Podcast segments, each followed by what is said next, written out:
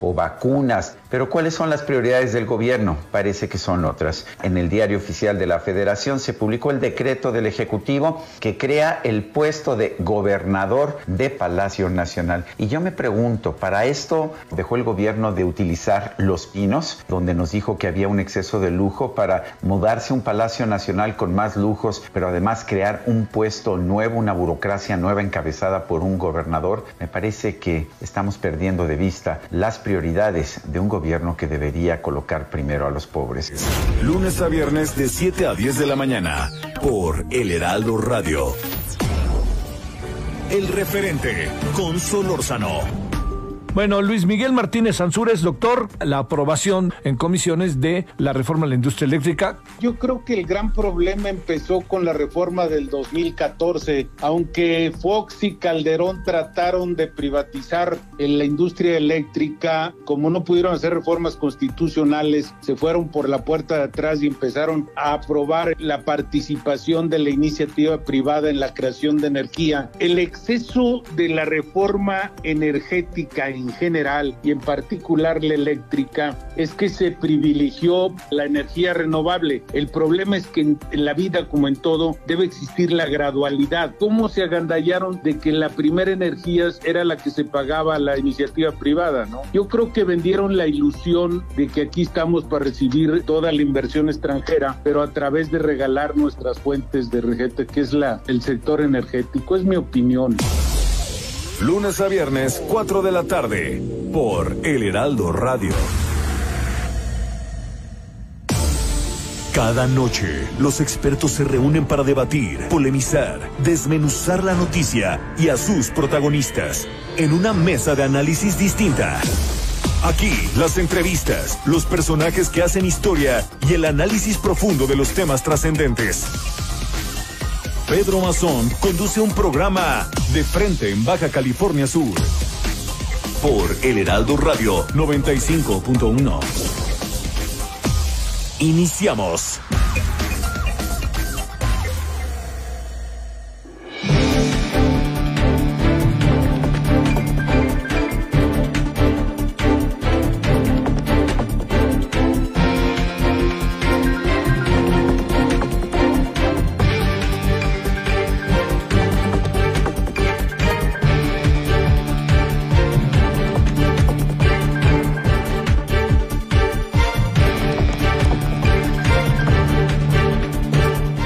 Hola, ¿qué tal, amigas, amigos? Llegamos al viernes y ya está el Boston aquí también listo para prepararnos lo que tiene ya de información deportiva. Ya es viernes 5 de marzo de 2021.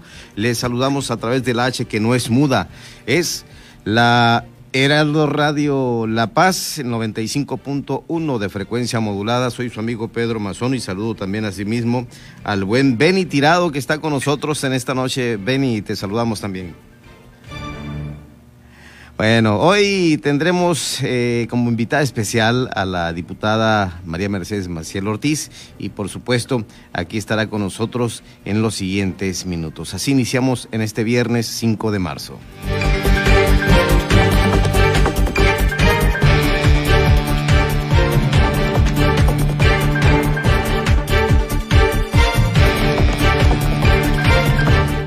Vamos a Los Cabos, antes de entrar a la entrevista con la diputada Maciel Ortiz, Mercedes Maciel Ortiz. En Los Cabos está mi compañera eh, Guillermina de la Toba.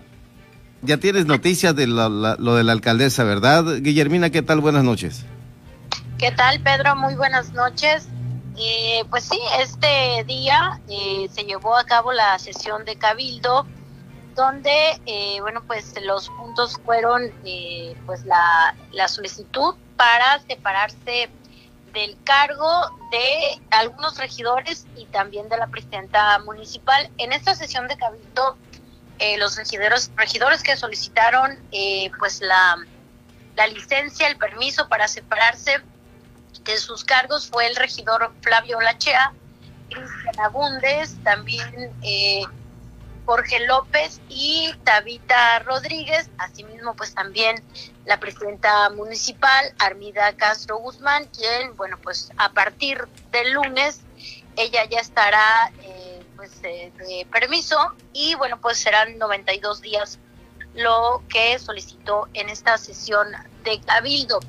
Eh, la regidora Tabita Rodríguez no acudió a la sesión porque justificó su falta. Al parecer eh, se dijo tuvo un problema de salud, sin embargo el punto pues fue llevado al pleno y pues obviamente fue votado a favor, así que ella también pues tiene licencia para separarse del cargo y bueno pues te comento que en esta sesión la mayoría de los regidores eh, pues agradeció a la presidenta municipal el tiempo que han trabajado juntos, no así la primera regidora Irene Román, pues eh, dijo que ella pues siempre estuvo en contra de algunas situaciones eh, o algunos puntos eh, que presentó la presidenta municipal. Y bueno pues esto obviamente pues no no le gustó a la alcaldesa y dijo que bueno al final de cuentas todo se demuestra con trabajo.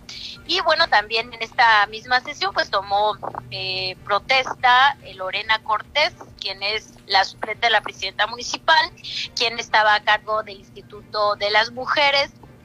También tomó protesta eh, Amado Murillo, el suplente del regidor Cristian Agundes, así las cosas en esta sesión de cabildo que se llevó a cabo este día, Pedro. Tenemos el audio, si me permites, lo transmitimos a continuación, Guillermina.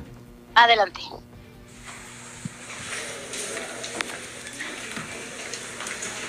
En este punto iba a solicitar a la Secretaría General que procediera con la lectura, pero si me permiten la haré personalmente.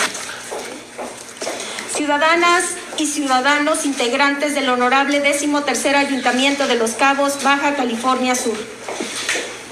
En términos de lo dispuesto por los artículos 51, fracción primera, inciso I y 70, ambos de la Ley Orgánica del Gobierno Municipal del Estado de Baja California Sur, en correlación con el artículo 39, fracción primera, inciso N, del Reglamento Interior del Honorable Ayuntamiento de Los Cabos, del municipio de Los Cabos, Baja California Sur.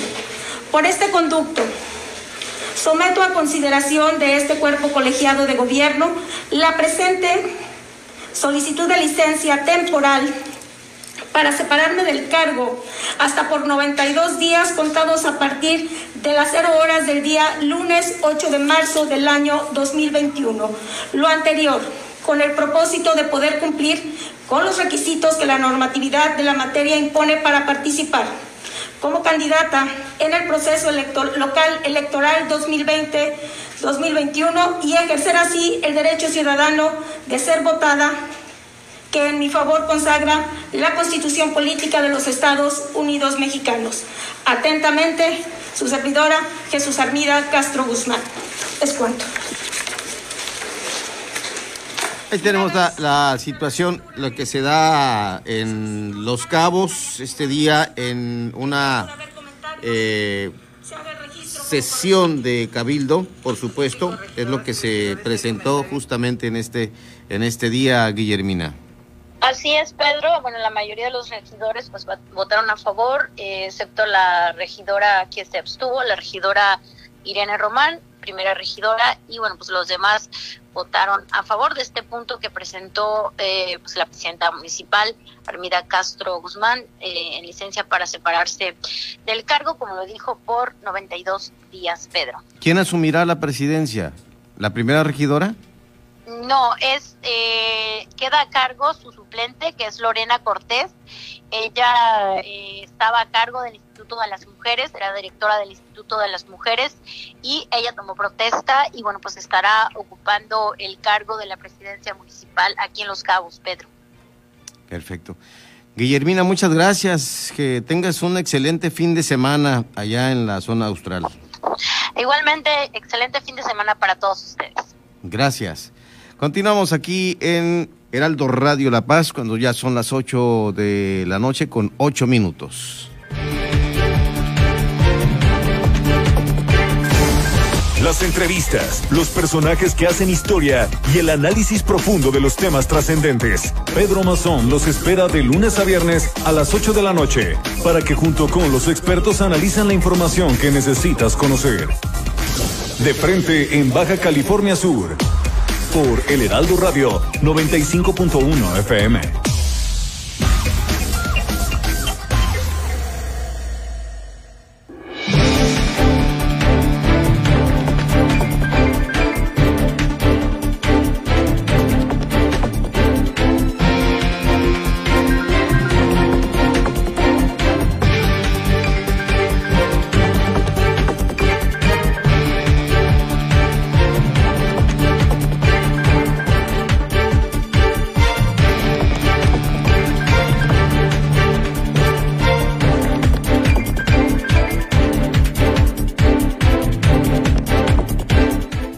Luego de escuchar a Guillermina de la Toba, nuestra corresponsal en Los Cabos, aquí está en los estudios de Heraldo Radio La Paz, la diputada Mercedes Maciel Ortiz, diputada del Partido del Trabajo en el Congreso del Estado de Baja California Sur. ¿Cómo está, diputada? Qué gusto saludarla.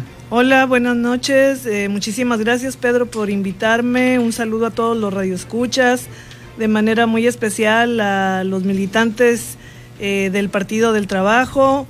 Eh, y, y a la población en general. Muchas gracias por estar aquí.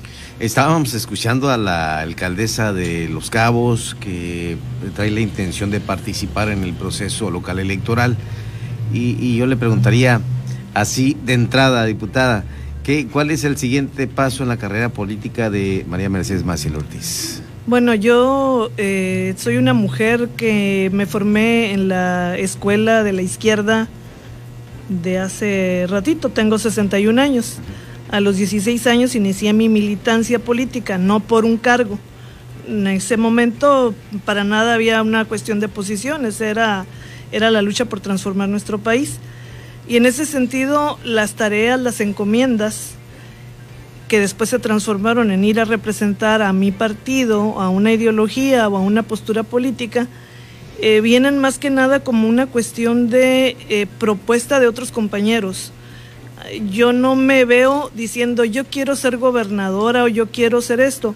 Digo, respeto mucho a quien hoy se mueve en otros eh, paradigmas.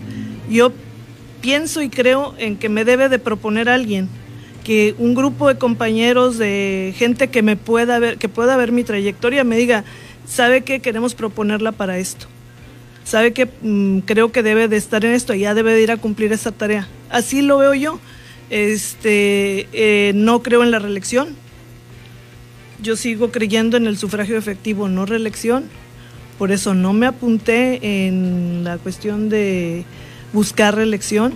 Creo que todavía nuestro sistema político electoral necesita el oxígeno cada tres años eh, y si en este proceso que ya casi casi se cierra, hay algunos compañeros que, que quieran que Mercedes Maciel participe en otro cargo, pues lo valoraré. Pero yo así que yo diga, yo quiero y me voy a morir si no me ponen de candidata, pues no, la verdad no.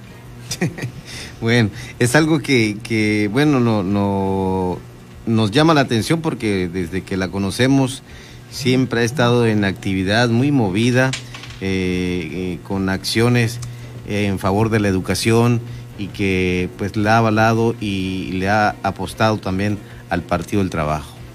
Sí, es, es decir, eh, milita en el PT desde casi sus inicios, en el 91, 1991 me inscribo en el PT y de esa fecha ahora no he cambiado de partido. Eh, me muevo, sí, mucho en el ámbito político, creo que hay que participar, quisiera que toda la ciudadanía participara más activamente. Me gusta, me apasiona, desde niña fui jefa de grupo, con decírtelo, desde la primaria, ¿eh? la secundaria, la preparatoria, la universidad, concejal. Eh, me gusta representar las causas.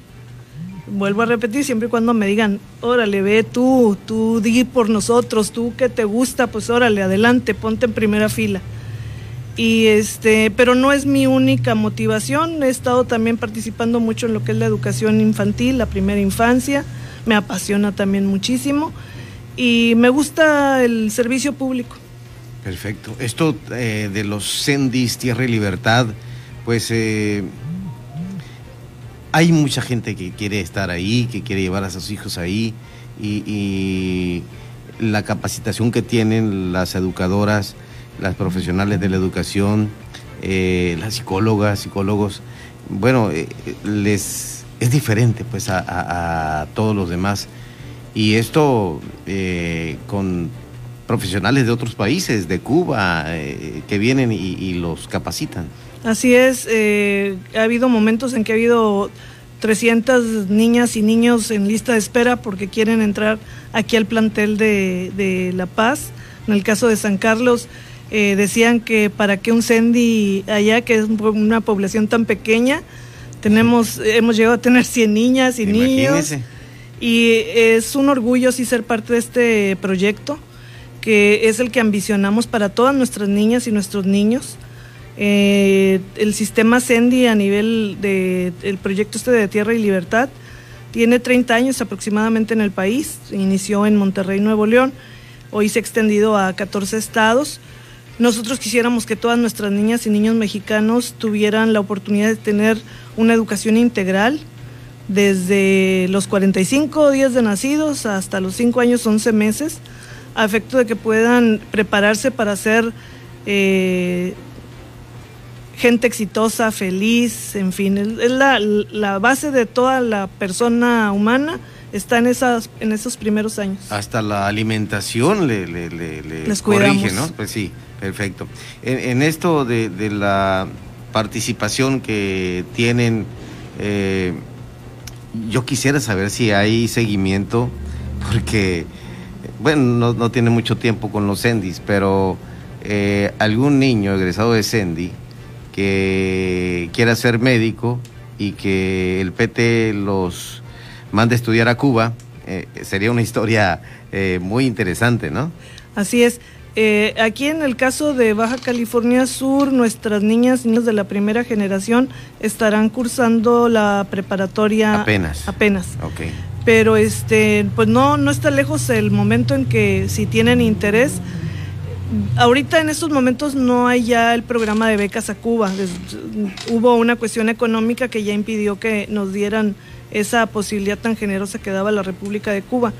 Pero el Partido del Trabajo que tiene una vertiente muy importante de preocupación por la cuestión de la salud.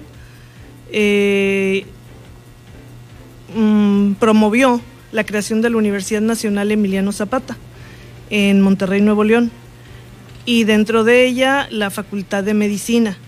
Y hoy ya hay, eh, se fueron 12 el semestre pasado y hoy están siete muchachas más de aquí de Baja California Sur o sea, estamos hablando de 19 jóvenes, todos con muy buen promedio. ¿eh? Estudiando medicina. Estudiando medicina en la UNES, en la Facultad de Medicina de Monterrey, eh, con este apoyo tan importante que nuestro dirigente nacional ha dado, el maestro Alberto Anaya.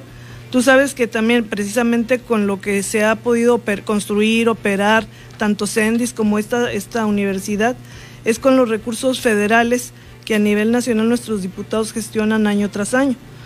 Hoy, gracias a que Andrés Manuel López Obrador es presidente de la República y que conoce a fondo estos programas, por un lado, eh, la UNE logró ya el, el, el registro, pues la certificación de los estudios y tener a un lado un hospital construido con recursos federales para que sirva de la cuestión para práctica de los propios estudiantes. Y los CENDIS también, como operan eh, es con estos recursos federales, que hoy ya está eh, oficializado a través de un programa que se llama Programa de Expansión de la Educación Inicial. Excelente. La invitamos aquí no para hablar del Congreso, ni de los diputados, ni todo. Eh, hoy en el mes de la mujer, pues creo que conviene hablar un poco más, por eso le pregunté en un inicio sobre su trayectoria, su carrera política, que sin duda alguna pues ha sido diputada federal y que pues inició por allá en el estado norte de la Baja California. Esto es de suma importancia. ¿Qué opinión le merece usted el que la mujer esté llegando a tomar decisiones importantes y que tenga apertura eh, Eh, porque hay muchos caballeros que todavía le cierran el paso a, las mujeres.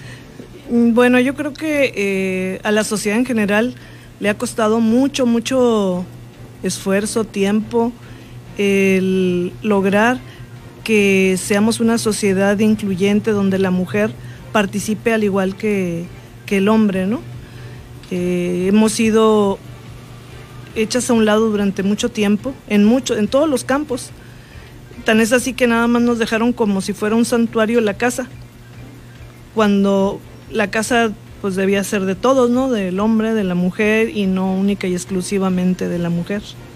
Ese título de ama de casa, que lo pondría entre comillas, cuando merece todo el respeto el trabajo doméstico, doméstico el cuidado y educación de nuestras niñas y nuestros niños pero eh, nos separaban mucho los trabajos y pues todavía apenas en 1954 es que empezamos a ejercer el voto, no éramos ciudadanas. Realmente yo creo que las jóvenes ahorita no, no pueden pensar en una sociedad en la que las mujeres no tuvieran derecho a votar, no se lo pueden yo creo que ni, ni imaginar, ¿no? Y, pero falta muchísimo, falta mucho para que haya igualdad en el buen sentido de la palabra. No somos, no somos iguales porque somos dos géneros, pero debe de haber el mismo derecho, el mismo derecho, las mismas oportunidades para que crezcamos y que podamos desarrollar una mejor sociedad. Yo creo que por eso nos, nos compenetramos o nos... Eh, somos dos, pues, el hombre y la mujer, pero juntos podemos desarrollar, desarrollarnos a plenitud y creo que eh, todavía tenemos mucho que hacer, hombres y mujeres, por entender precisamente esto. A mí me cuesta mucho trabajo todavía decir las mujeres, los hombres, las niñas, los niños, porque tenemos una sociedad que tiene mucho de patriarcal, donde el hombre es el dueño, entre comillas, entre comillas, de todo, pues. Y el lenguaje es parte de esa realidad necesitamos visibilizar para acostumbrarnos todos a que tenemos, somos dos, no es nada más uno. Te digo, a, mí a veces se me hace así como que demasiado repetitivo estar diciendo las niñas y los niños, pero es necesario. No lo entendía hasta que una vez me puse a, leer algo en términos de, de los eh, artículos, el los, y te das cuenta cómo no puedes a veces expresar lo femenino, masculinizas y masculinizas. Y es parte de una realidad que tenemos aquí en la cabeza. Ah, bueno, hablando de política, aunque no quieras. ¿eh? que los medios, los, medios de comunicación jugamos un rol muy importante precisamente en eso. Sí, pues ah, eh, fíjate que hace tiempo todavía había una lucha muy fuerte para que el estereotipo de la mujer sexy, de la mujer en los anuncios, se desterrara. Ha habido avances en eso, pero todavía falta mucho, todavía se nos ve como objeto y no como sujeto. Y hay que seguir bregando porque no se nos pongan esos estereotipos. Te, comento, pues ahorita, hablando de un poco de política del 8 de marzo, fui a interponer una denuncia en contra de Lupita Saldaña.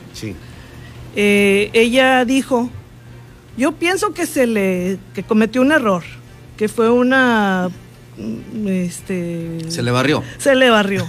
Porque ella dijo, estaban preguntándole sobre Armida Castro y sobre su papel y su desempeño y sobre la, cuestión de, de, género, de la violencia política de género. Y ella sí dijo textualmente, la mujer que no cumpla con su encargo, que se vaya a la casa. Te pregunto, ¿a un hombre le dirías eso?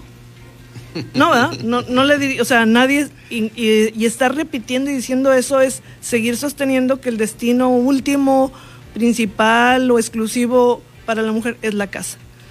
Y vuelvo a repetir, el trabajo en casa es muy digno, muy necesario, pero no es lo único. No podemos seguir haciendo que nuestras niñas crean que su destino es la casa, y menos las que somos figuras públicas. Por eso si yo le reclamo a Lupita Saldaña que lo haga, y aunque ella no quiere hacer caso este, en una posición, desde mi punto de vista, soberbia. Debería ser tan humilde, pues a cualquiera se nos puede pasar claro. por esa construcción mental que traemos y que las mismas mujeres a veces somos bien machistas. Entonces hay que, hay que ser humildes, hay que reconocer cuando tenemos que desterrar. Ahorita el 8 de marzo es necesario eso. Y, también es muy importante ver cómo eh, mujeres de diversos eh, afiliaciones políticas eh, celebran cuando se obtiene un cargo, cuando logran candidaturas, que se toman posiciones importantes en los tres niveles de gobierno. Y, se ha visto en Baja California Sur esa unidad de, las mujeres. Sí, sí, en, lo que me ha tocado a mí vivir, tanto en el Congreso Federal como en el local, ha habido importantes luchas que hemos dado de manera conjunta, sin colores, o, más bien con el color de las mujeres, para poder lograr derechos, el que se reconociera la violencia intrafamiliar, por ejemplo, el que se tipificara el feminicidio, porque son, son problemáticas muy reales que las mujeres tenemos que juntas y con los hombres también pues erradicarlas. Perfecto. Yo le agradezco mucho que esté con nosotros aquí en Heraldo Radio La Paz. Ya después hablaremos de otros temas, pero hoy eh, quisimos dedicarlo así brevemente algo sobre eh, el posicionamiento de, de, usted sobre este tema del Día de la Mujer. Ok, pues muchas gracias. Eh, creo que tenemos que seguir trabajando mucho porque nuestras niñas eh, puedan gozar de una sociedad más igualitaria, más justa, felices y junto con los niños, que los niños necesitan tener también su lado femenino, no, no hacerlo a un lado, sus emociones, hacerlas ver. Yo creo que vamos a ganar todos. Perfecto. Muchas gracias, diputada eh, María Mercedes Maciel Ortiz. Gracias y saludos a todos. Gracias. Aquí continuamos en la H que sí suena y también se escucha. Luego de este corte, mi estimado Beni. Siga con Pedro Mazón y su análisis de frente en Baja California Sur. Por El Heraldo Radio La Paz, 95.1 FM. Hugo Eric Flores Cervantes, presidente nacional del PES. En el PES abrimos las puertas a todas y a todos los mexicanos que quieran servir a México. Mujeres y hombres que estén dispuestos a defender la vida y a la familia, que respeten y protejan el medio ambiente y a los animales. Necesitamos líderes que busquen la reconciliación, la unidad, el encuentro de los mexicanos, porque el PES es tu casa, la casa de todos. PES, Partido Encuentro Solidario el partido de la familia. En Morena seguimos haciendo historia y estamos listos para seguir luchando por un país más justo e igualitario. Nos mueve la fuerza, el entusiasmo y las causas de la gente para demostrar de nuevo que el pueblo es el que manda y juntos consolidar la cuarta transformación. Este movimiento le pertenece a millones de corazones unidos en un mismo sentimiento, el compromiso de transformar a México. Juntos vamos a defender la esperanza. Morena. Si te interesa proveer de bienes o servicios a partidos políticos, coaliciones, precandidaturas, candidaturas, aspirantes y candidaturas independientes, debes inscribirte y estar activo en el Registro Nacional de Proveedores. Es rápido y fácil. Date de alta en rnp.ine.mx. Si ya te inscribiste, mantén actualizada la información de los bienes o servicios que ofreces. Recuerda, si no estás en el RNP, no podrás ofrecer tus bienes o servicios. Contamos todas, contamos todos. INE. Siga con Pedro Mazón y su análisis de frente en Baja California Sur. Por El Heraldo Radio La Paz, 95.1 FM.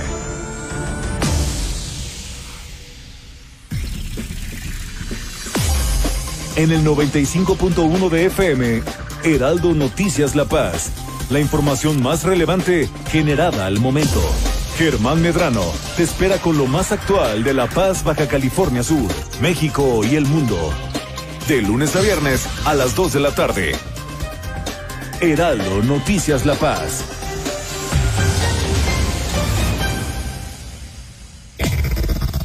Desde La Paz, la mejor señal informativa y de contenido. El Heraldo Radio XHB CPZ FM en el 95.1 de FM. Con la H que sí suena y ahora también se escucha. las entrevistas, los personajes que hacen historia y el análisis profundo de los temas trascendentes. Pedro Mazón los espera de lunes a viernes a las 8 de la noche para que junto con los expertos analizan la información que necesitas conocer. De frente en Baja California Sur por El Heraldo Radio 95.1 FM.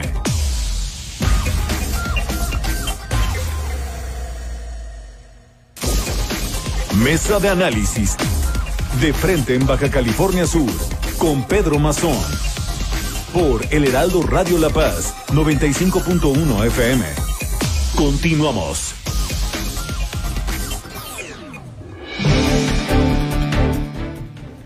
Ocho y media, son las ocho y media en La Paz. Gracias, mi Beni. Regresamos ahora con el Boston, Leonel Miranda Alvarado.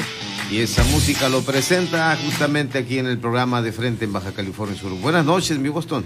¿Qué tal, Pedro? Muy buenas noches, amigo Benny. Pues aquí estamos en la cabina del 95.1 de Eso, FM. Chihuahua. Muy bien. Vamos contigo, estimado Leonel. En este viernes de Contacto Deportivo nos vamos con la información de los Juegos Olímpicos. El Comité de Organización de los Juegos Olímpicos de Tokio 2020 tomará una decisión antes de finales del mes de marzo sobre la presencia de espectadores extranjeros y antes de finales de abril sobre el número de personas que podrán asistir a cada competición, anunció su nueva presidenta Seiko Hashimoto. La seguridad de los japoneses es la prioridad, explicó Hashimoto a la prensa después de reunir- reunirse de manera virtual con responsables del Comité Olímpico Internacional, el COI, del gobierno japonés y las autoridades metropolitanas de Tokio. Hashimoto precisó que se tomaría una decisión a fines de mes antes del comienzo del relevo de la antorcha olímpica el 25 de marzo, aunque los medios japoneses aseguran que el gobierno ya ha optado por unos juegos sin espectadores extranjeros.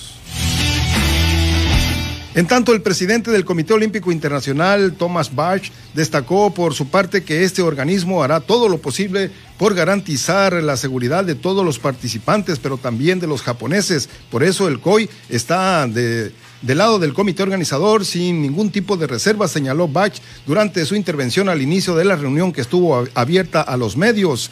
Bach afirmó que en el mismo sentido que con todo se hará los esfuerzos que puedan junto a los comités nacionales de los países participantes para que lleguen vacunados a Tokio todos los atletas que sean posible. Por otra parte, el Consejo Ejecutivo de los Juegos Olímpicos aprobó esta semana el nombramiento de 12 mujeres a menos de dos semanas después de designar a una mujer como presidente luego de un sonoro escándalo sexista en meses pasados. Con estos nuevos nombramientos, al porcentaje de mujeres dentro del Consejo Ejecutivo de Tokio 2020 llegará al 42%, que contrasta con el 20% actual. Pasó de 7 a 19 mujeres sobre un total de 45 miembros frente a los 35 miembros anteriores. Entre los nuevos eh, nombramientos aparecen dos deportistas, Naoko Takahashi, eh, que fue oro en el mara- maratón en Sydney 2000, y Kuniko Obinata, esquiadora alpina paralímpica, ganadora de varias preseas. En un dato adicional, la mayoría en Japón está en contra, de acuerdo a un nuevo sondeo realizado a 2.300 japoneses por el diario Nippon Yomiuri, un 58% dijeron que no querían Juegos Olímpicos. En el fútbol nacional, en la primera división, en actividad de media semana, en una jornada doble, ya que se jugó miércoles y jueves y también se jugará el fin de semana. En la Liga MX, el Cruz Azul continúa en la cima y en esta ocasión le ganó apenas 1 a 0 al equipo de los eh, ganó en esta vez con cuando mejor defendía a los visitantes. Roberto Piojo Alvarado hizo una gran jugada individual en el costado izquierdo y definió con ante la salida del portero rival. Por su parte, el América doblegó por 2-0 a los Cholos de Tijuana. En otros resultados, los Rayados de Monterrey se ensañaron y golearon a domicilios a los Bravos de Juárez. Ahora la pandilla encontró su mejor versión y le hizo media docena de tantos a los fronterizos 6-1. Fue el marcador final. La Chivas rescató el empate ante los Gallos del Querétaro 2-2. Los rojineros del Atlas, al parecer, ya se enracharon y esta vez derrotaron 3-1 al Atlético San Luis y ya suman seis partidos sin conocer la derrota, incluido el triunfo sobre la mesa ante el América. Los Diablos del Toluca frustraron a los Tigres de la Universidad Autónoma de Nuevo León y le ganaron 1 a 0. El Puebla le ganó por 2 a 0 al campeón León. Necaxa y Pachuca negociaron un empate a 2 y finalmente Pumas de la UNAM ya no perdió y reacciona bien para terminar con la racha negativa de los seis juegos sin victorias y derrotaron 1 a 0 al Santos de la Laguna.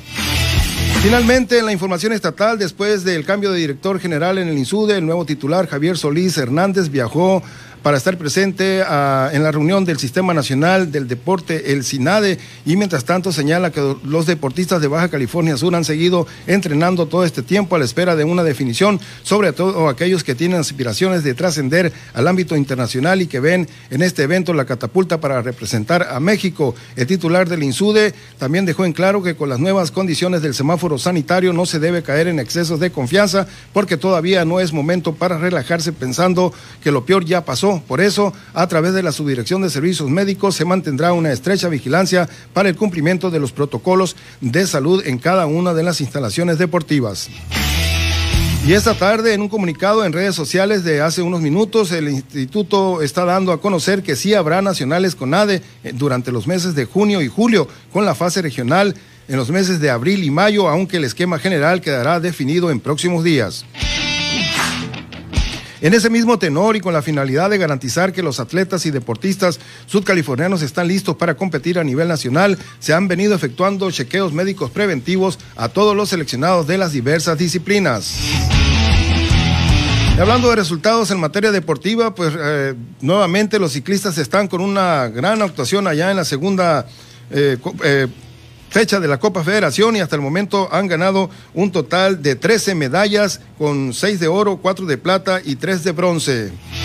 En el municipio de Mulegé, la pausa de las actividades deportivas eh, derivado de la situación por el coronavirus, la Administración Municipal del 16 Ayuntamiento de Mulegé se ha aprovechado para efectuar diversos trabajos de rehabilitación, mantenimiento, limpieza, así como reforestación de algunas áreas verdes en los distintos espacios deportivos en las comunidades mulejinas y en esta semana se puso en marcha el alumbrado de la eh, pista olímpica de la unidad deportiva en la colonia Nopalera. Los trabajos que fueron ejecutados por la Dirección de Obras Públicas con el apoyo de los servicios públicos municipales consistieron en la instalación de tablero monofásico para alimentar el alumbrado de la pista, canalización de la alimentación del centro de medición al centro de carga. Asimismo, se energizó el centro de control para realizar el arreglo del alumbrado de la pista, además de la instalación de recibidor y fotocelda para automatización de la misma. Esto allá en el municipio de Mulegé donde se pone el alumbrado a la pista de atletismo de la unidad deportiva en la colonia Nopalera. Por hoy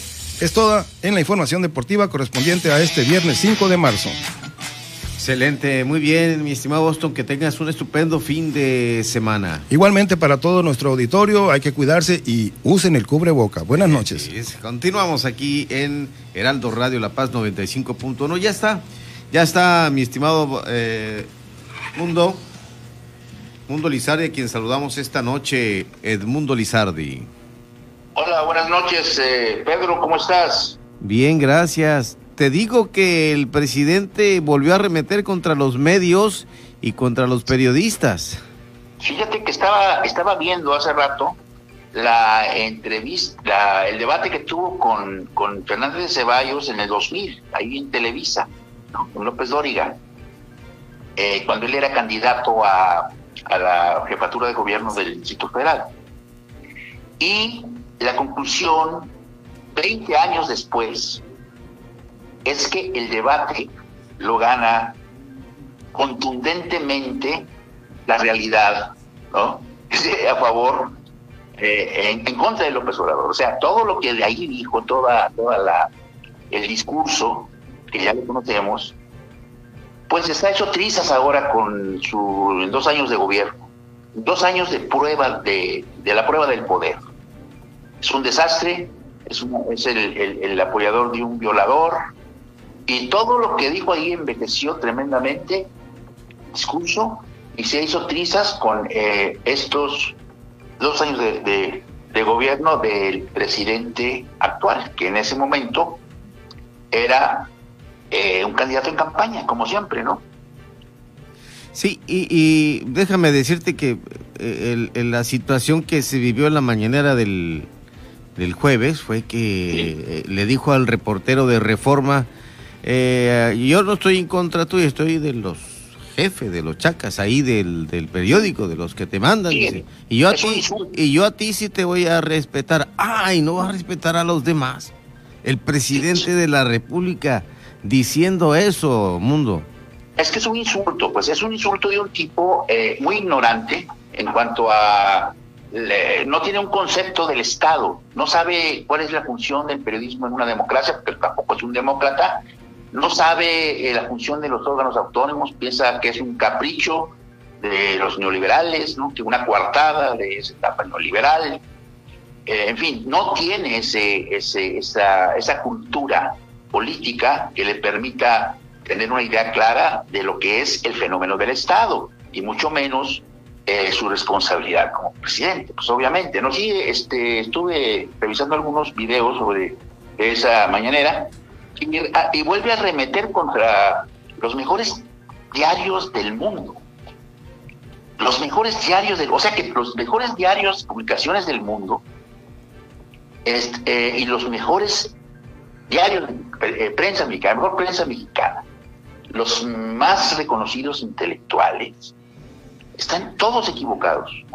Él nada más tiene la razón, él tiene otros datos, y a pesar de que, o en virtud de ello, ¿eh? de, de, estar con la realidad ya tocándole los aparejos y muy, de manera muy contundente. Esta imagen de, del muro este de metal alrededor del Palacio Nacional, previendo las eh, la manifestación de mañana es una imagen del miedo. Ahora tú, tú Pedro, este auditorio, un ejercicio de, imaginación. Eh, eh, relaciona esta imagen con otra, la de Salgado Macedonio, que está a punto de ser ratificado como, como candidato a la gobernatura de Guerrero, a un violador. es una imagen de, un, de una debacle moral que contradice todo ese discurso que exhibe ante Diego hace 20 años, 21 años. ¿no? Todo era totalmente falso, era propaganda, no es un demócrata. Eh, es más, hay un dato ahí que no sé por qué no lo sacó Diego Fernández de Ceballos, porque están hablando de la quema de, de las boletas del 88, ¿no? Sí. Bueno, pues López Obrador, como lo comentábamos la vez pasada aquí, ¿dónde estabas? Ahora sí, como dicen los chayos, ¿dónde estabas cuando Salinas, el fraude de, de, de que le permitió a, Salinas eh, asumir la presidencia? Porque fue un fraude electoral monumental. Yo estaba ahí. Yo lo viví directamente, como te platiqué, ¿no? ¿Dónde estaba López Obrador? Pues en el PRI, seguía ahí. Él no salió con la corriente democrática encabezada por Cárdenas y Muñoz Ledo, y Figenia y Janicio Mujica, todos ellos, ¿no? Sí. No, se quedó ahí. Y si, y si no me creen, yo los invito a, a, checar un artículo de, Guillermo Sheridan.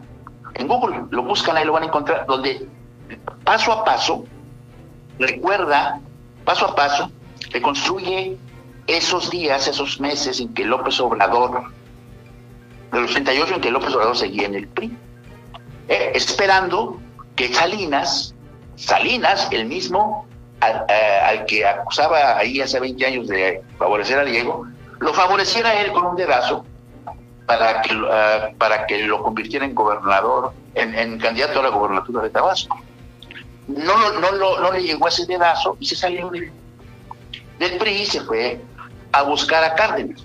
Así esa es la historia. Entonces, eh, no, no, tiene, no tenía la autoridad moral para reclamar eso y se le fue a, a, Diego, ¿no? Sí, sí, sí, definitivo. Bueno, mi estimado mundo, eh, te dejo un saludo cordial y aparte que te deseo un estupendo, excelente fin de semana. Igualmente a todos por allá, ¿eh? Muchas gracias. Seguimos comentando más adelante en la semana. Y, adelante porque este también estoy un tanto triste y muy indignado porque eh, por lo de Ángel eh, Verdugo. Sí. Lo, despidieron de Grupo Imagen por presiones, pues, del prócer demócrata. bueno, Saludos, amigo. Así pasan estas cosas y desafortunadamente, pues ahí, ahí tenemos esas consecuencias. Ándale, pues saludos. Sale, gracias, mundo.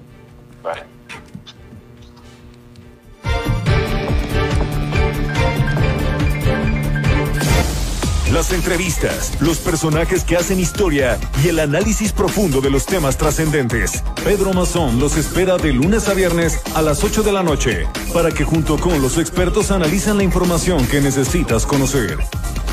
De frente en Baja California Sur por El Heraldo Radio 95.1 FM.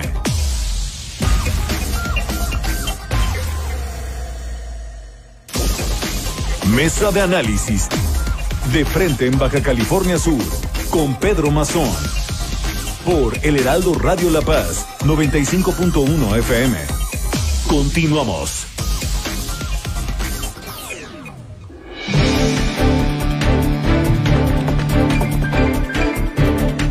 Bueno, estamos aquí con Jorge Gómez y los potrillos de la baja. ¿Qué tenemos por ahí, mi Beni? ¿No tenemos nada? Eh, si tú tienes algo, pues adelante, mi estimado Beni. ¿Cómo estás, Jorge? Bien, bien, Pedro. Buenas noches. Este, siempre es un gusto saludarte y a todos tus, tus radioescuchas. Es un placer estar aquí presentes con ustedes. Bueno, pues ahora en esto que ya ustedes están avanzando con temas, con canciones, con grabaciones y por supuesto eh, Potrillos de la Baja con más.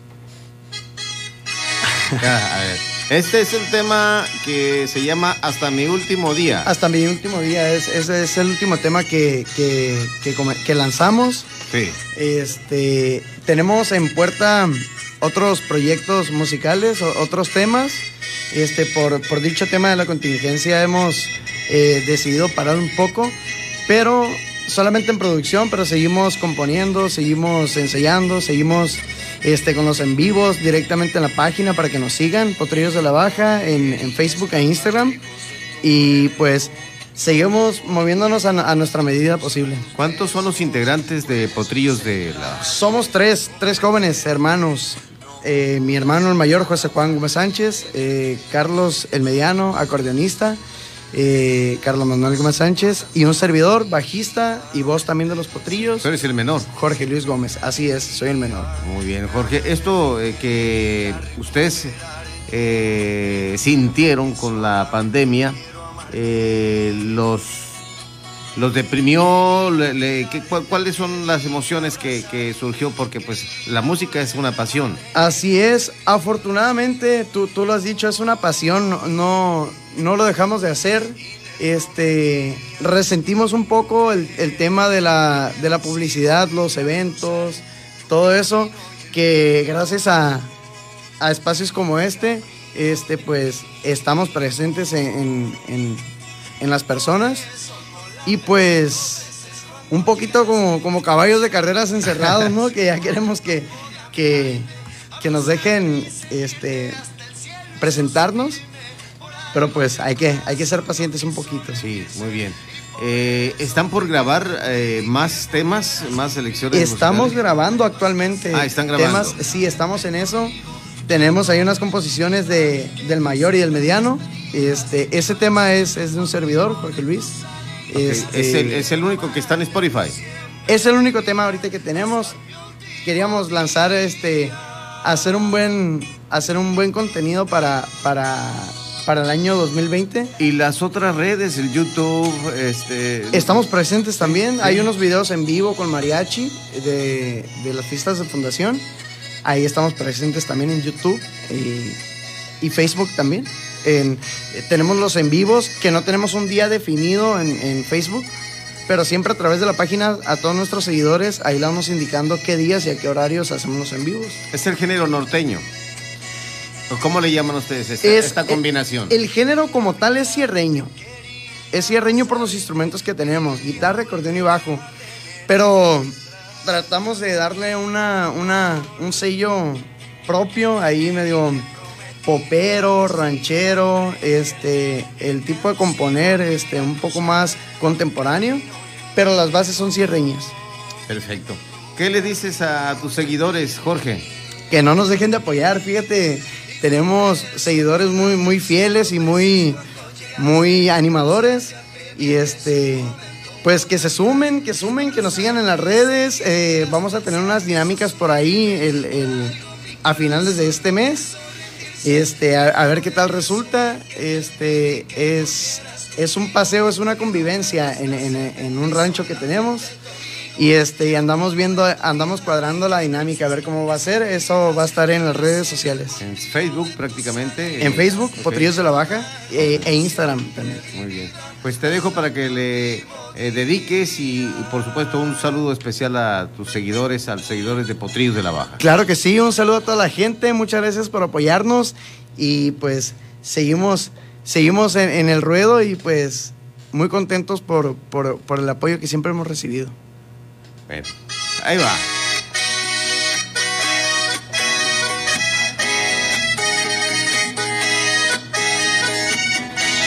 Muchas gracias. Gracias, estimado Jorge. Muy buenas noches. Nosotros continuamos aquí en la eh, H que sí suena y también se escucha. Muchas gracias a ti, Pedro. Buenas noches. Saludos a tus hermanos, por favor. De tu parte. Gracias.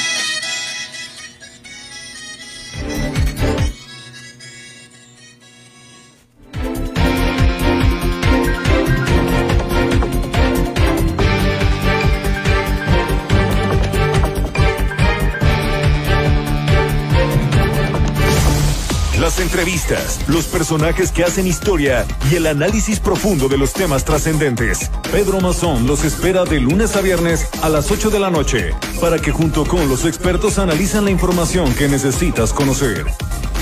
De frente en Baja California Sur por El Heraldo Radio 95.1 FM.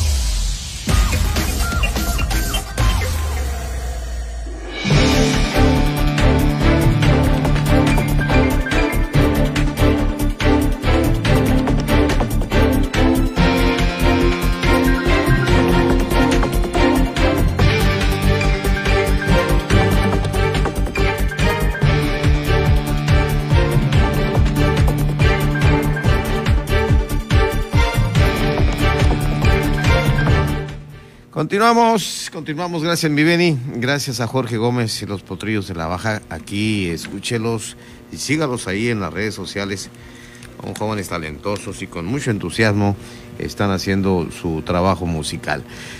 Hasta Guerrero Negro estamos con Javier López Villavicencio. Javier, ¿cómo estás? Qué gusto saludarte. ¿Qué tal, mi estimado Pedro? Muy bien, muchas gracias. El gusto es para mí igualmente que estés muy bien por allá. Todo, todo bien acá en, el paralelo 28 de Guerrero Negro, en la capital mundial de la sal. Y nos vamos al, a, la cabecera municipal. Ahí en Santa Rosalía hubo una sesión de cabildo muy importante donde los cambios y la gente que está solicitando licencia, que está renunciando a los cargos, porque también van con aspiraciones políticas muy importantes. Así es, mi estimado Pedro, eh, eh, nos vamos allá a la capital mundial del cobre, haciendo alusión al, al extinto Gilberto Castro Mesa. Así es. Nuestro amigo que más descansa. Yo, yo, yo nunca le llamé por su, como le decían, eh, por su apodo, ¿eh? Yo nada más don Gilberto y Gilberto, pero nada más hasta ahí. Un buen amigo, en paz descanse. Aprovecho antes de entrar a los comentarios, Pedro, si me lo permite. Sí eh, por aquí estamos compartiendo la mesa un rato sanamente con dos maestros de educación física de mucha experiencia, dos maestros ya retirados, jubilados, Antonio Girón Soto, quien por este medio envía un saludo cordial a, sus amigos y familiares de Santa Rosalía, precisamente de la ciudad de La Paz, y por otro lado, el profesor Benito Ramírez Soto, dos grandes de la, de la, educación física y del deporte en Baja California Saludos cordiales a los maestros, por favor, mi estimado Javier. Con gusto, claro que sí, mi estimado Pedro. Te escuchamos. Gracias. Entrando en tema, en materia precisamente de lo que sucedió hoy en la vigésima cuarta sesión ordinaria de Cabildo en el Ayuntamiento de Mulegé, la décima sexta administración, que encabeza José Felipe Prado Bautista. Hoy la, la licenciada Italia Valenzuela Gómez, síndico municipal, solicita licencia por 90 días para ausentarse del cargo y la sustituye Nayeli Flores Cota. Y renuncia el secretario general Ramiro González Navarro, lo sustituye el profesor Emiliano Zárate Aguiar, y también renuncia el tesorero municipal Onésimo Mendoza Ramírez, a quien lo sustituye René Fernández Mero. Esta es la, estos son los cambios que hoy se originaron al seno de, Cabildo en esta vigésima cuarta sesión y desde luego pues eh, sin duda esto nos abre por ahí la ventana a observarlos que seguramente estarán tratando de buscar alguna posición política de elección popular en los próximos eh, meses y esto pues de acuerdo a lo que indica la ley electoral son 90 días antes del día de la elección cuando tienen que estar separados totalmente de cualquier cargo público, de sea elección popular o designación. Exactamente, y, yo te puedo decir que van a ir acompañando al alcalde, actual alcalde de Mulegé, José Felipe Prado Bautista, en las candidaturas seguramente serán eh, parte fundamental en el ejercicio mismo de su, de su labor. Eh, si van en la planilla, tanto como regidores, como síndico, y por supuesto en las eh, diputaciones, en las, candidaturas a diputados locales. Efectivamente, sí, Felipe Prado Bautista ya lo ha externado en algunos lugares no públicos de su deseo de participar precisamente en búsqueda de la reelección por el mismo partido que lo llevó al triunfo hace casi ya tres años, el partido de Nueva Alianza. Igual puede ser que dentro de estas personas que ya están separadas de sus cargos sea la Diputación del Distrito 13 y la Diputación del Distrito 14, ambos distritos que abarcan desde Loreto hasta Guerrero Negro, la costa Pacífico Norte simultáneamente. Y desde luego eh, también podrán ser candidatos a síndicos y regidores encabezados pues por esa planilla que ya se empieza a conformar. Desde luego eh, va muy bien ahí encabezada por Felipe Prado Bautista, quien a quien lo recomienda el trabajo que ha venido ejerciendo a pesar de las circunstancias, a pesar de las adversidades propias de la naturaleza, como esta pandemia que se vino encima y que ha estado golpeando fuerte la economía y el desarrollo de las actividades y programas que se tenían contemplados para este ejercicio eh, de administración pública municipal. Pero que bueno, a pesar de todo esto, eh, Felipe Prado ha ido saltando vallas y, escalando eh, montañas, si es posible, para llegar y traerle a la comunidad, tanto a la serranía, a la costa, como a las mismas comunidades urbanas, el desarrollo y las acciones que beneficien a la mayor parte de los ciudadanos molequinos. Yo te agradezco mucho esta oportunidad que nos das de compartir la información y por supuesto eh, dejarte que sigas compartiendo, conviviendo con los mentores que están eh, ahí en, casa y desearte un excelente fin de semana, mi estimado Javier. Muchísimas gracias, mi estimado Pedro. Aquí seguiremos con ellos. Algo le vamos a aprender a estos grandes maestros. Seguramente, seguramente que sí. Claro, muy buen fin de semana. Aquí te envían muchos saludos también ambos. Gracias, igualmente. Va para allá. Gracias. Buenas noches. Continuamos, gracias a Javier López Villavicencio allá en Guerrero Negro y nosotros hacemos esta breve pausa. Siga con Pedro Mazón y su análisis de frente en Baja California Sur. Por El Heraldo Radio La Paz, 95.1 FM.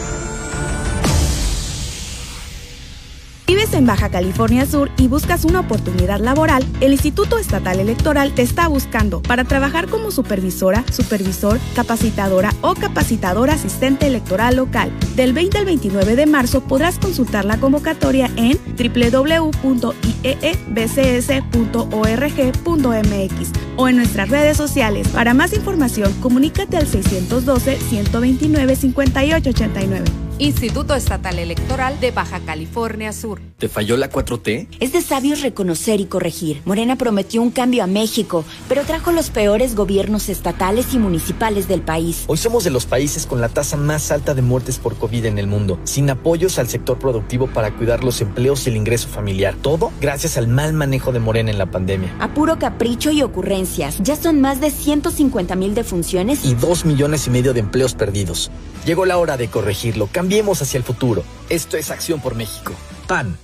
El 2020 fue el año del cambio, pero no del que esperábamos. Cambiamos nuestra forma de estudiar, trabajar y salir. Cambiamos para sobrevivir, para salir adelante. En unos meses estoy segura de que juntas vamos a cambiar a quienes hoy están tomando malas decisiones, porque ellos no cambiaron. Se quedaron en el pasado y eso le está haciendo mucho daño al país. Sigamos cambiando por el bien de México. Es momento de comenzar la evolución mexicana. Movimiento Ciudadano. Mesa de análisis. De frente en Baja California Sur. Con Pedro Mazón. Por El Heraldo Radio La Paz. 95.1 FM. Continuamos.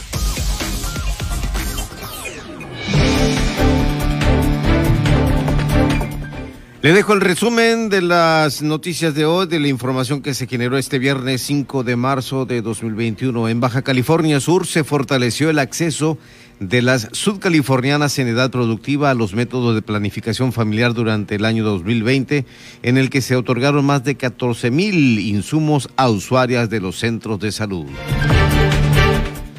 El coordinador auxiliar del primer nivel del Instituto Mexicano del Seguro Social en Baja California Sur, doctor Israel González Cortés, señaló que el programa de receta resurtible continúa vigente y va enfocado a salvaguardar la salud de las personas que se encuentran en los grupos vulnerables, como son los adultos mayores, pacientes con diabetes, hipertensión, sobrepeso y obesidad.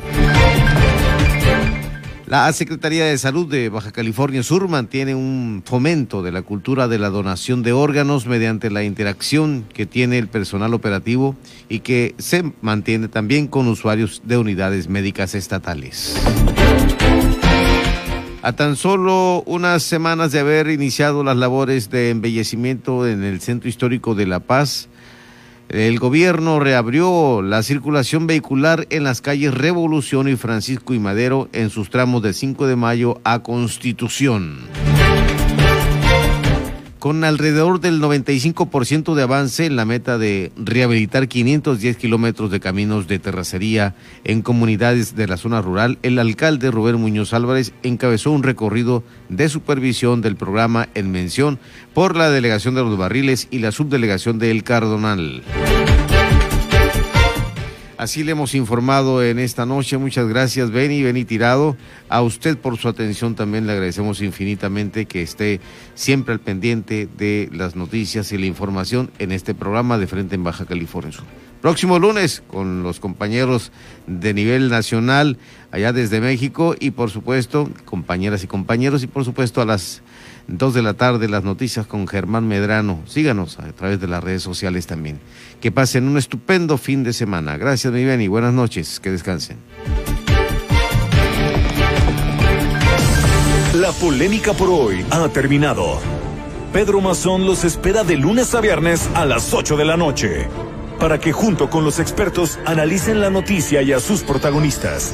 Esto fue De Frente en Baja California Sur. Otra exclusiva de El Heraldo Radio.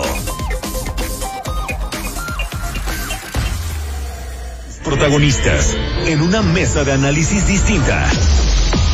Ulises Zamarroni conduce De Frente en Colima. Lunes a viernes, 9 de la noche. Por El Heraldo Radio, 104.5 FM.